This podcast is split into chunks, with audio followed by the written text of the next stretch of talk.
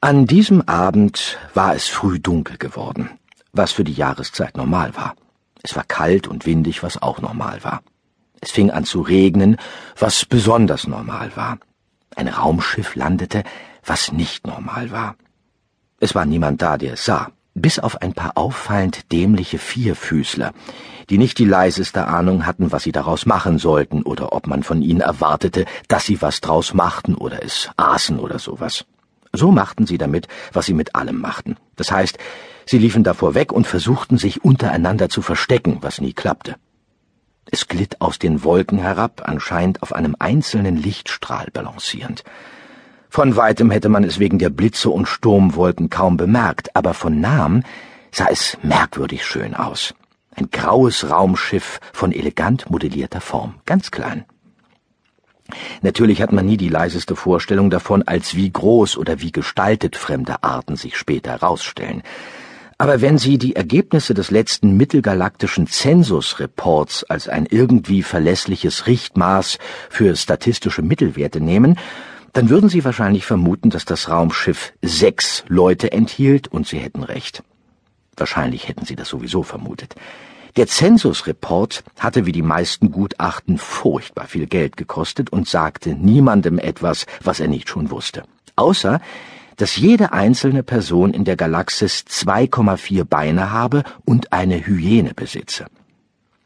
Da das offensichtlich nicht stimmte, musste man das Ganze schließlich auf den Müll werfen.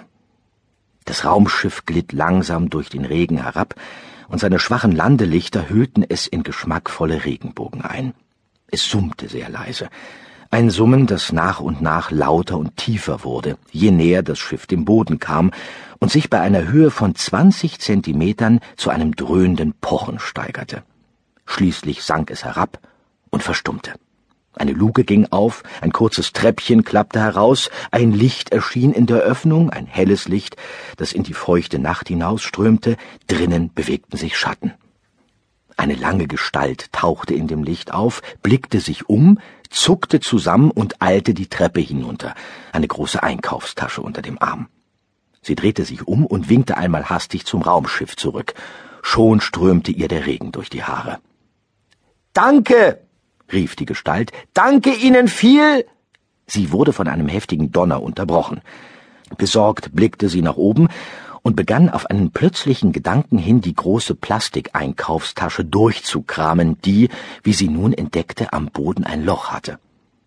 An der Seite trug sie große aufgedruckte Buchstaben, die, für jeden, der das zentaurische Alphabet entziffern konnte, lauteten Duty Free Megamarket, Port Brasta, Alpha Centauri, sei wie der 22. Elefant mit erhitztem Kurswert im Weltraum.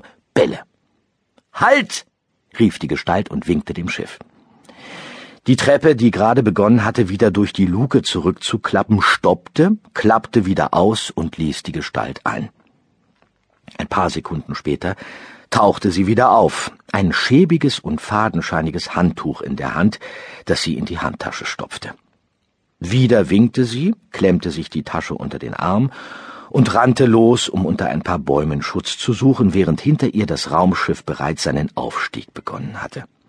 Blitze zuckten über den Himmel und ließen die Gestalt einen Moment verharren.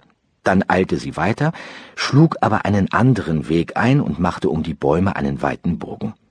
Sie bewegte sich rasch vorwärts, rutschte hier und da aus und stemmte sich gegen den Regen, der nun immer dichter fiel, als werde er vom Himmel heruntergerissen. Ihre Füße schwappten durch den Matsch. Der Donner rollte über die Berge, sie wischte sich den Regen sinnloserweise aus dem Gesicht und stolperte weiter. Noch mehr helle. Keine Blitze diesmal, sondern diffusere und trübere Lichter, die langsam über den Horizont krochen und wieder verschwanden. Als die Gestalt sie sah, blieb sie stehen, dann verdoppelte sie ihre Schritte und hielt genau auf die Stelle am Horizont zu, an der die Lichter aufgetaucht waren.